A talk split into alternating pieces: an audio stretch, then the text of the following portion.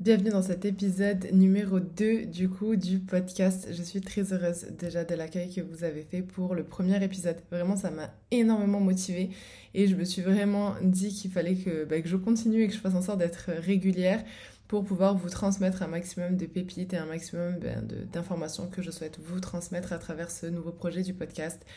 En tout cas, vraiment, je tiens infiniment à vous remercier euh, pour cet accueil chaleureux il euh, faut que vraiment je puisse vous dire que ça m'a été euh, droit au cœur.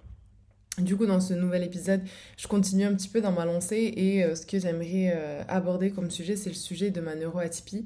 C'est-à-dire que j'aimerais vraiment vous parler du fait que je me suis découverte une neuroatypie très très tard, vraiment très très tard, et que ça a été très important pour moi de partager ça en fait au monde. Alors pas forcément ma neuroatypie à titre personnel, pas forcément euh, ce que moi je venais de vivre à ce moment-là.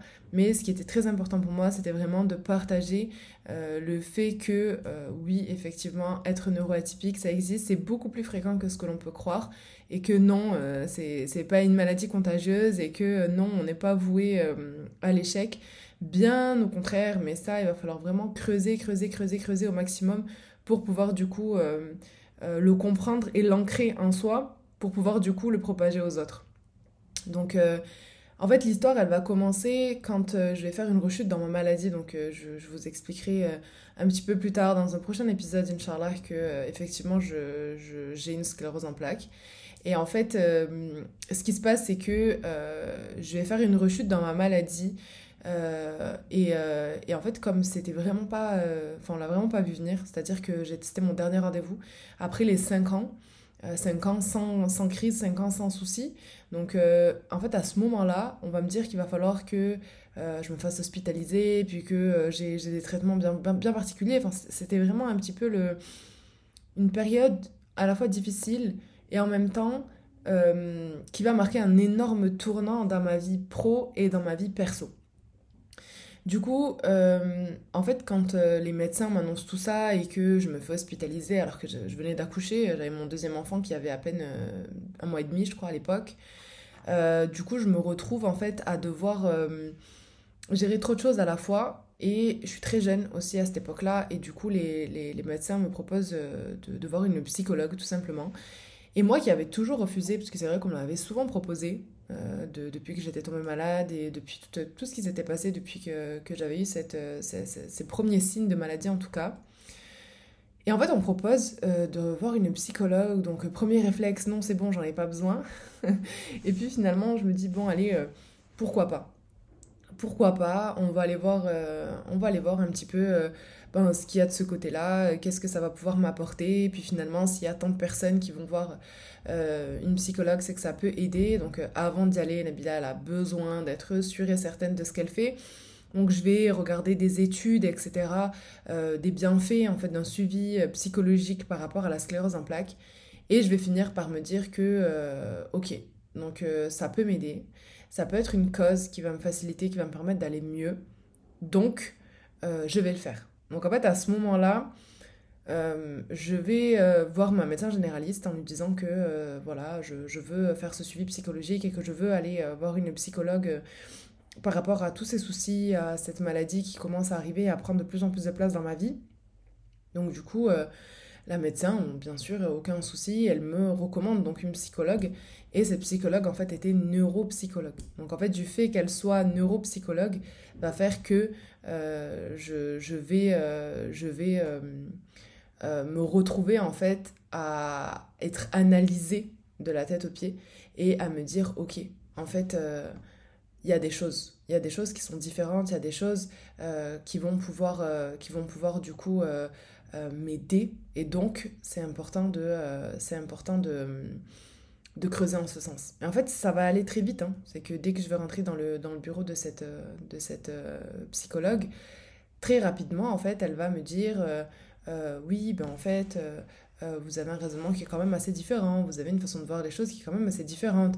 Et je l'ai vue, elle, qui tentait malgré tout de garder un regard neutre sur son patient qui est là en face. Puis alors, je suis arrivée, je me suis effondrée en larmes en lui disant que rien n'allait et que si je venais là, c'était pas parce que j'étais vraiment convaincue, mais que j'avais encore besoin de, de plein de convictions.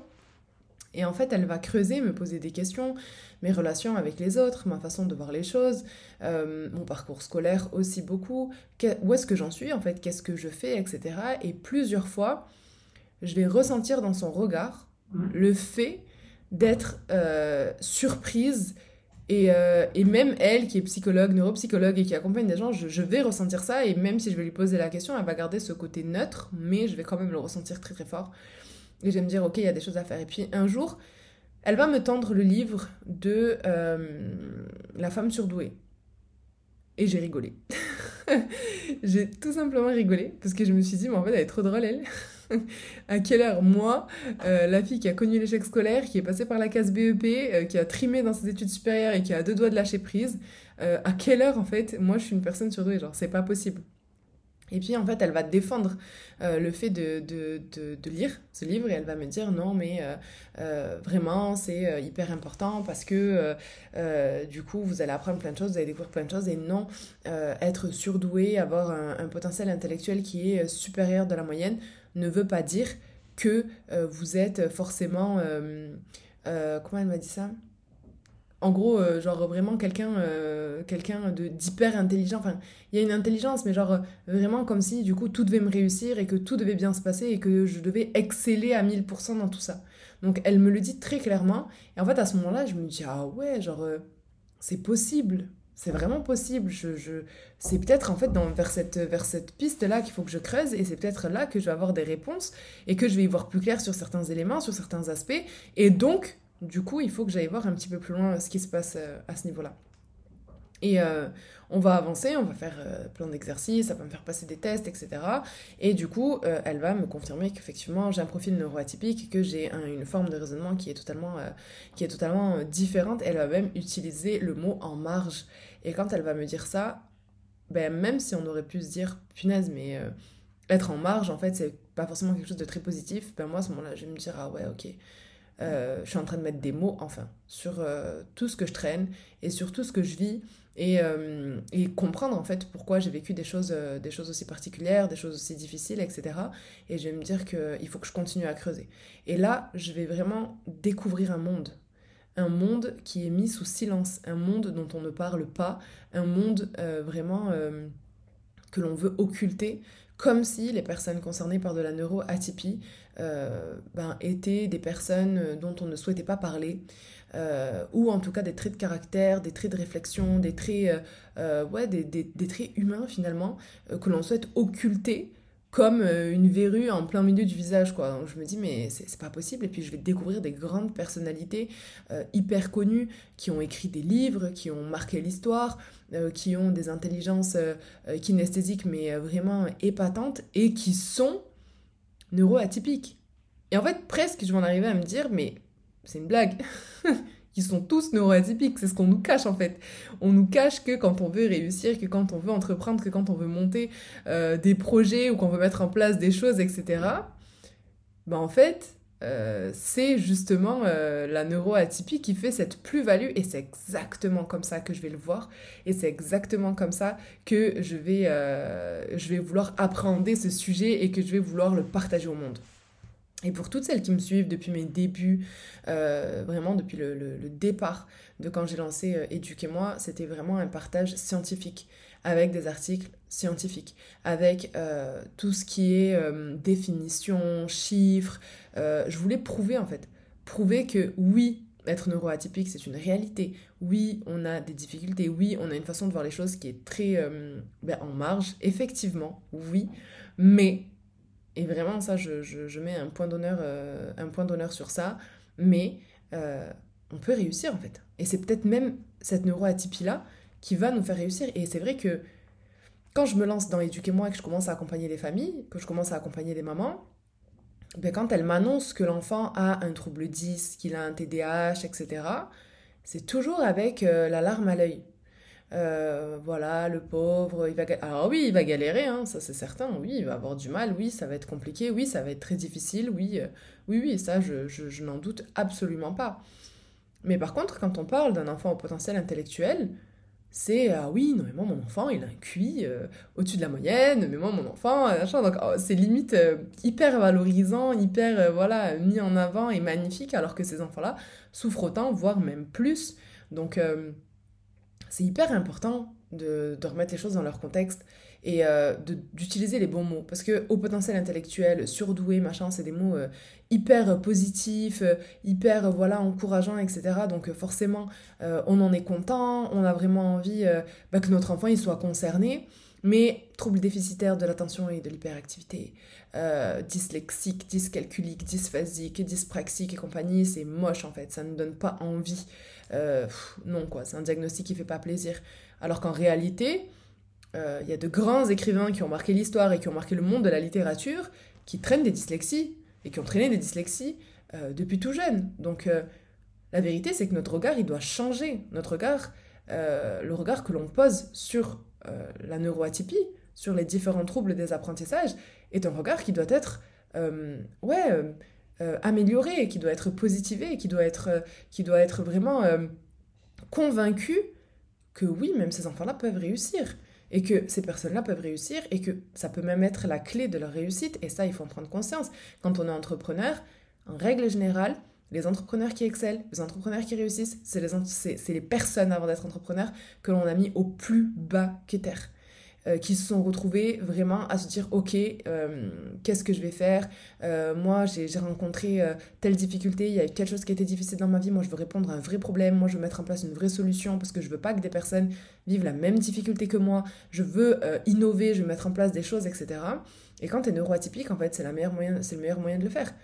C'est vraiment le meilleur moyen de le faire. Enfin quand tu quand tu, tu prends vraiment des, des, des, personnes, des grands sportifs, etc., euh, qui, euh, quand ils racontent leur histoire, ils disent bah, aujourd'hui, euh, je suis un pro de la NBA, mais de base, quand j'étais plus jeune, je tenais pas en place, et on me disait que j'étais un hyperactif et que j'avais un trouble déficitaire de l'attention, que j'étais nul à l'école et que je pourrais pas exceller.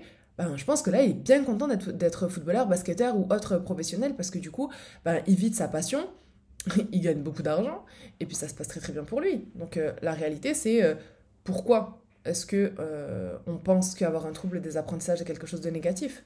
Pourquoi on, se dit ça? Et moi, je sais que j'ai grandi comme ça. Moi, je sais que j'ai grandi sans savoir ce que j'avais.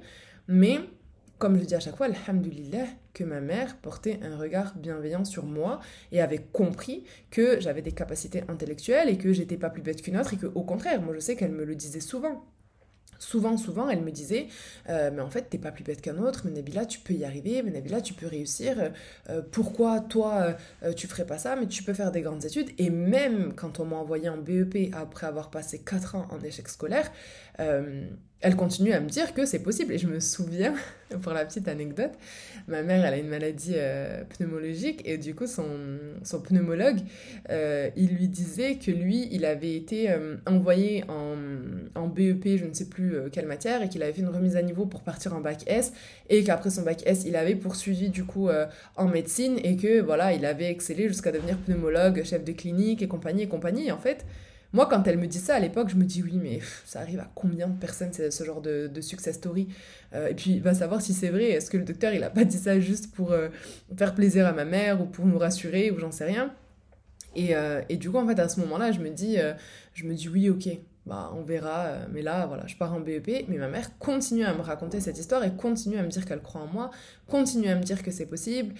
Et du coup, je vais inconsciemment ancrer tout ça dans ma tête et je vais le, concrétiser le jour où je suis assise euh, chez cette psychologue et où elle va me donner un cahier sur la confiance, l'estime de soi et qu'elle va me dire quelles sont les phrases qui te reviennent de, de toi quand tu étais enfant, qu'on te disait beaucoup euh, et que du coup ben, tu, tu, te retrouves à, que tu te retrouves à penser parfois, etc.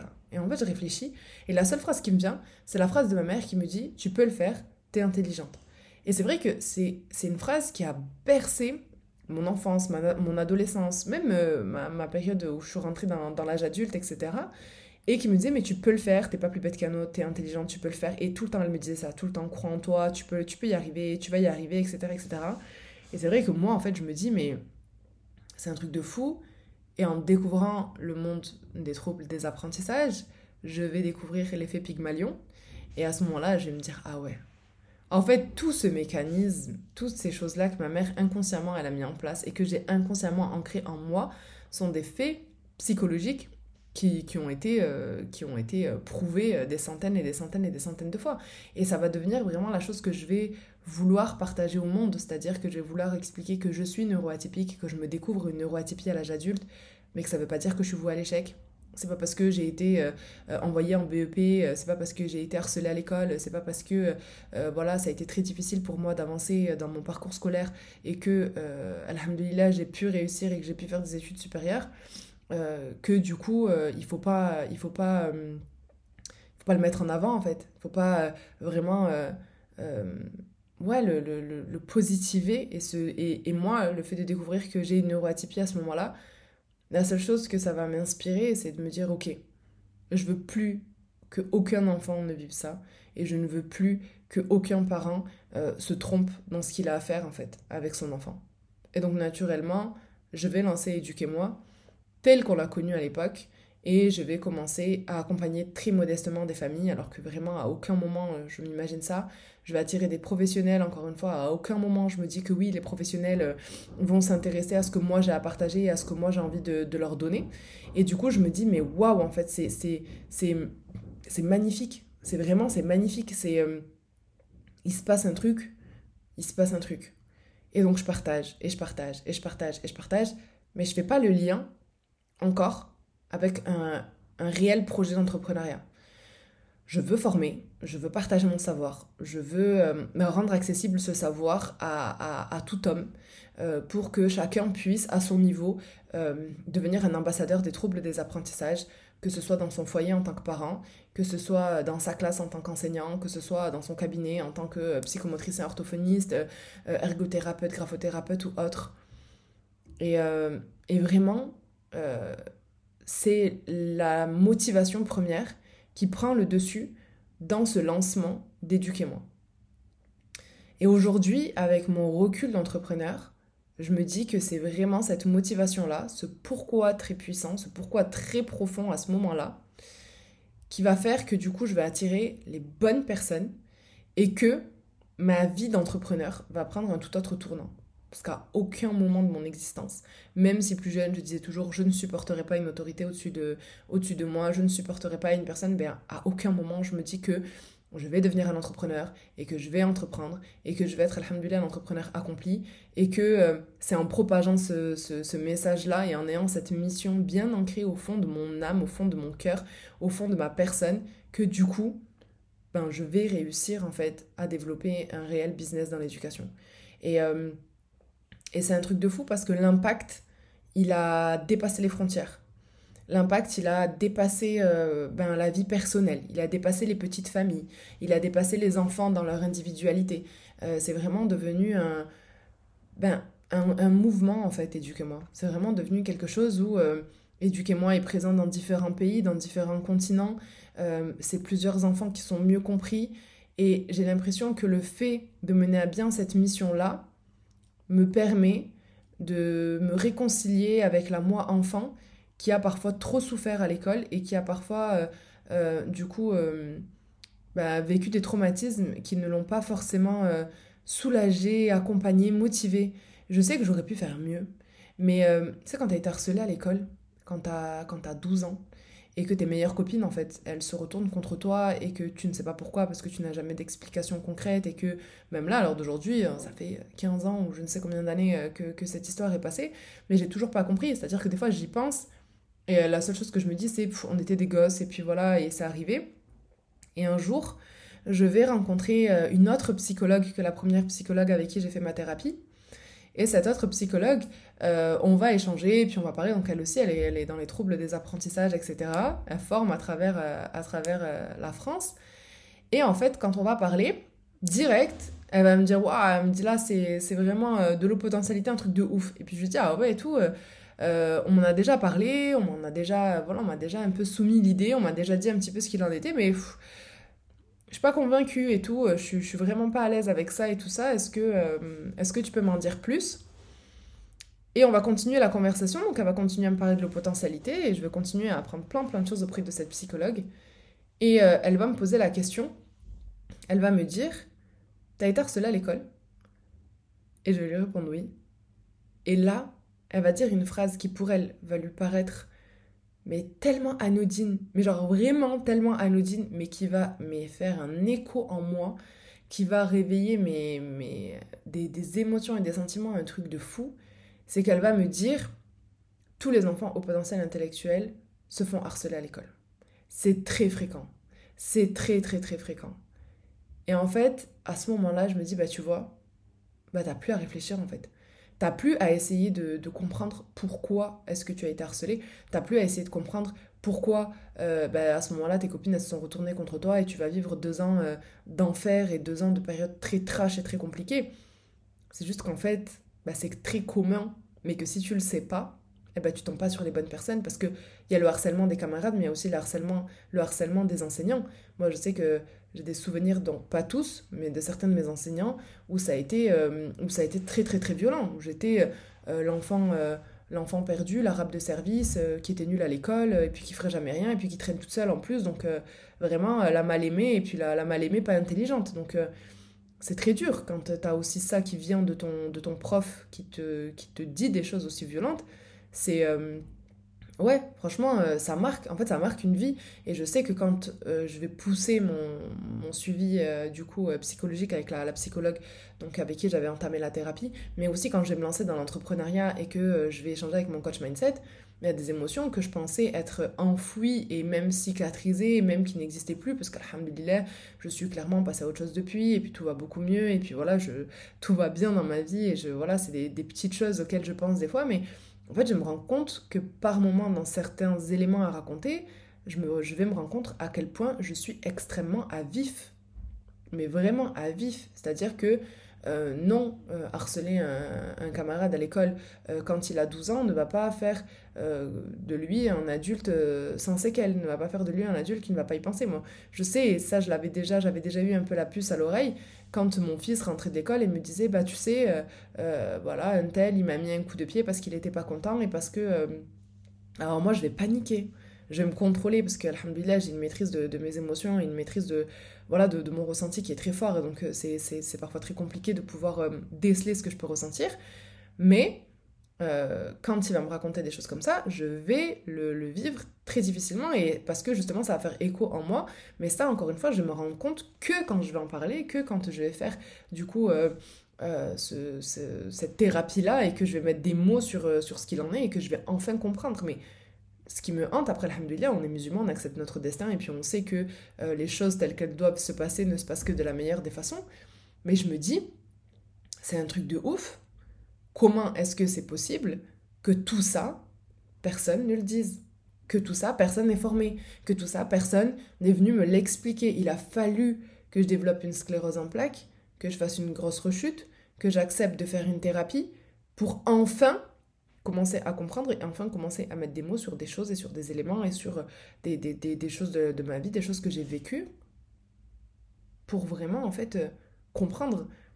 Et à ce moment-là, je me dis, mais en fait, qui je suis moi Au fait, dans tout ça? Qui est Nabila? Qui est-ce que je suis? Qui. Euh, ouais, qui se cache en fait derrière ma personne? Et je me rends compte à ce moment précis que je ne me connais même pas moi-même et que des questions bêtes comme quelles sont tes qualités, quels sont tes défauts, ben, je suis pas capable d'y répondre. Non pas par honte ou par, euh, voilà, par pudeur, mais que vraiment je n'en sais rien. Je ne sais pas faire la distinction entre ce qui peut être une qualité et ce qui peut être un défaut, et je n'arrive pas à faire la distinction entre ce qui peut me porter préjudice et ce qui peut me permettre d'exceller. Et ça, c'est ouf. C'est ouf quand même quand euh, à l'époque j'avais 24 euh, ans, je crois, 24, 25 ans, et que je trouve aussi que cet âge-là, là, de, de, passer à 25 ans, c'est aussi un, un cap c'est un cap euh, dans, dans, dans, la prise de conscience. Euh, c'est un cap aussi dans la prise de confiance. Et, euh, et je sais qu'il y a eu une Nabila avant ses 25 ans et qu'il y a eu une Nabila après ses 25 ans. Ça, c'est clair et net. Donc, j'ai aucun problème avec le changement. ça ne me dérange absolument pas de changer, tant que c'est pour aller vers une meilleure version de moi-même. Mais, euh, mais je sais que j'ai eu un gros changement, un énorme changement même euh, de la personne que j'ai pu être avant mes 25 ans et après mes 25 ans. Comme si euh, on m'avait attrapé, on m'avait secoué, on m'avait remis toutes les idées en place et on m'avait dit, ok, maintenant qu'est-ce que tu veux faire de ta vie en fait? Qu'est-ce que tu veux faire? Qu'est-ce que, tu veux mettre en place? Quels sont tes objectifs? Et qu'est-ce que, que toi tu veux faire en fait? Et ça, c'est quelque chose que moi, on m'avait pas appris à faire. On m'avait pas appris à prendre des décisions. On m'avait pas appris à, ouais, à prendre des décisions. On m'avait pas appris à, me faire passer à moi avant de faire passer euh, ben, un milliard de choses qui pouvaient se passer euh, du coup autour de moi, les, toutes les personnes qu'il y a autour de moi, etc. Euh, j'étais la petite et donc du coup je devais attendre. Et, c'est vrai que j'ai grandi comme ça. Mais là, passé ce cap-là, je me suis dit, ben non, je, je, veux être moi-même et je veux faire ce qu'il y a dans ma tête. Cette tête brûlée qu'on a voulu, du coup, euh, bah, pas laisser prendre trop trop de place dans, dans sa vie d'adolescente ou de jeune adulte, etc. À ce moment-là, je savais que je voulais être comme ça et que ce qui était un défaut dans certaines situations pouvait être une énorme qualité dans d'autres situations pour le même trait de caractère. Et ça, j'ai mis du temps à l'accepter, j'ai mis du temps à le comprendre. Et, et, encore une fois, je me suis dit, voilà, Nabila, en fait, si tu ne comprends pas, ben, tu ne pourras jamais y voir clair. Si tu ne comprends pas, si tu ne fais pas appel à la science, si tu ne fais pas euh, voilà, tes recherches pour comprendre ce qui se passe autour de toi, comprendre comment tu fonctionnes, comment fonctionnent les gens, comment est-ce que ce monde aussi il fonctionne, ben tu ne pourras jamais avancer et tu ne pourras jamais exceller. Et c'est là que je vais me dire, ok, en fait, euh, il faut y aller. Il faut y aller. La, le savoir, c'est la clé. C'est ce que je dis à chaque fois dans mes webinaires, à chaque fois pour mes apprenantes, à chaque fois je leur dis, le savoir, c'est la clé. Et je pense que c'est pas pour rien qu'Allah subhanahu wa ta'ala, le premier verset qu'il a sorti, euh, qu'il a fait, euh, qu'il a fait euh, du coup descendre au prophète c'est Iqra, alors qu'il ne savait même pas lire. Mais ça a tellement de, de signification, ça a tellement une, une, valeur, ça veut tellement tout dire finalement, que si on veut aller affronter le monde et qu'on veut apporter un message et qu'on veut partager quelque chose, il faut commencer par le fait de lire. Et ça, malheureusement, dans une société dans laquelle on vit à mille à l'heure, dans une société dans laquelle on est tous ultra connectés, où on consomme euh, des, des, contenus extrêmement courts euh, et extrêmement bêtes aussi, euh, je me surprends et je m'inclus dans le lot, hein, je me surprends des fois à traîner sur TikTok à regarder des, vidéos, mais alors certes, rigolotes, il n'y a pas de problème, mais qu'est-ce qu'elles sont nulles et qu'elles m'apportent rien. Et, et, vraiment, je me dis, mais voilà quoi, notre société, elle est, elle est, elle est, elle est à mille lieues bah, de la science, elle est à milieu de se dire que c'est hyper important d'apprendre, elle est à milieu de se dire que ça commence par là. Et, euh, et c'est dommage. C'est vraiment, euh, vraiment, euh, vraiment là que tout commence et c'est à ce moment-là que les choses, elles doivent ben, du coup prendre un nouveau tournant et si on ne se met pas chacun à notre niveau à apprendre et à propager, on restera du coup chacun enfermé, et, voilà, dans, chez nous, euh, sur nos téléphones peut-être, euh, à finalement penser qu'on est hyper sociable parce qu'on est sur tous les réseaux sociaux du monde alors qu'on ne parle à personne et, euh, et qu'on est extrêmement dans le jugement. Ça, c'est très violent et c'est très franco-français, hein, d'être dans le jugement et d'être dans le, fait de mettre des étiquettes à tout le monde, parce qu'on me voit là travailler dans les troubles des apprentissages et dire, ah ben tel enfant il a un TDA, tel enfant il a HP, tel enfant il a tel trouble 10, etc. Mais c'est absolument pas pour les mettre dans des cases ou pour leur coller des étiquettes. C'est juste qu'à un moment donné, le monde merveilleux existe et le monde réel existe aussi. Donc oui, dans un monde merveilleux, on aimerait que... Euh, avoir un TDAH, avoir euh, de l'eau potentialité, avoir ceci ou cela, ben c'est euh, quelque chose d'ultra positif et c'est quelque chose d'ultra surtout normal. Comme quand on parle de quelqu'un, on va pas forcément dire que euh, il a un caractère. Enfin voilà, la première chose qu'on va dire, c'est pas forcément oui, il est généreux ou il est ceci pour le rentrer dans une case. Oui, ça c'est le monde magnifique et imaginaire que l'on pourrait avoir quand, quand on s'imagine les choses de façon hyper positive. Mais il y a aussi le monde réel dans lequel on vit. Le monde réel dans lequel on vit, c'est le fait de se dire que, ok, il faut poser des diagnostics, il faut y voir clair, il faut que ces enfants, euh, on, sache du coup euh, euh, ben, de quels troubles, quels troubles ils ont, quels troubles ils traînent, pour pouvoir se justifier et pour pouvoir espérer qu'avec du coup toute cette justification, on ait un semblant de reconnaissance, d'aide et de marge de manœuvre pour faciliter aussi l'insertion sociale de ces enfants. Et et ça, c'est important d'en faire la différence. Euh, il y en a une il n'y a pas très longtemps qui m'a posé cette question justement et qui m'a dit pourquoi toujours vouloir mettre des étiquettes? Pourquoi toujours, toujours vouloir mettre des choses? En fait, moi, j'ai pas eu d'étiquette. Moi, j'ai grandi sans étiquette dans un système que quand tu n'as pas d'étiquette, ça veut dire que tu rentres forcément dans la case euh, du coup, euh, de l'éducation nationale, tu rentres dans la case d'un enfant normal, d'un adolescent normal, selon leurs critères de normalité. Et ça n'a pas été beaucoup plus simple. Ça n'a pas été beaucoup plus simple. Alors que si on m'avait diagnostiqué à l'époque et qu'on avait vu qu'il y avait tel trouble qui pouvait venir me perturber ou telle, façon de raisonner qui pouvait être différente, qui, fait que du coup, bah, je ne vois pas les choses de la même façon, etc. Ben ouais, peut-être que du coup à ce moment-là, on serait, on, aurait vu les choses de façon plus claire et de façon différente et on aurait accompagné cet enfant ben, avec beaucoup plus de bienveillance, avec beaucoup plus d'excuses, avec beaucoup plus de solutions aussi à proposer. Donc ça fait partie de la vie et ça fait partie de la société dans laquelle on évolue, dans laquelle nos enfants évoluent, que de poser des étiquettes. Et sans diagnostic, sans étiquette, euh, ben, ces enfants vont être traités ben, comme un enfant normal, encore une fois, dans leurs critères de normalité, sauf qu'ils ne les remplit pas. Et on en revient à ce que disait Albert Einstein, c'est qu'on ne peut pas évaluer euh, du coup un poisson à sa capacité à monter un arbre. Ça va pour autant dire que ce poisson c'est pas un bon nageur, c'est pas un bon euh, camarade de nage, j'en sais rien, mais voilà quoi, il faut vraiment remettre les choses dans leur contexte et remettre chaque chose à sa place. Et, euh, ça, c'est quelque chose que si on ne le fait pas, euh, malheureusement, oui, euh, ces enfants vont grandir dans un combat contre eux-mêmes, dans un combat avec la société. Et après, on s'étonne que certains ben, deviennent vraiment des marginaux, euh, sombrent dans l'échec scolaire, ne font pas d'études, euh, n'évoluent pas, etc., etc. Alors que c'est juste une question de perception, que c'est juste une question de compréhension. Et finalement, c'est juste notre manque de science qui est souligné. Parce que quand on est face à un enfant qui, ben, malheureusement, présente des, euh, des, difficultés, des différences, on n'est pas capable, on n'est pas formé, on ne sait pas. Mais c'est pas grave, il n'y a pas de mal à l'accepter. Au contraire, je préfère mille fois un professionnel qui me dit ben non, euh, moi, je ne sais pas faire, j'ai besoin de passer le relais. Non, moi, je n'ai pas d'infos à ce sujet-là. Euh, je, préfère faire les choses de telle ou telle façon. Je préfère mille fois une personne qui me dit ça plutôt qu'une personne qui va le prendre quand même et briser cet enfant, briser sa confiance en lui, son estime de lui. Parce que moi, au final, alhamdoulilah, euh, j'ai, causé toutes j'ai, coché pardon, euh, toutes les cases que je voulais cocher.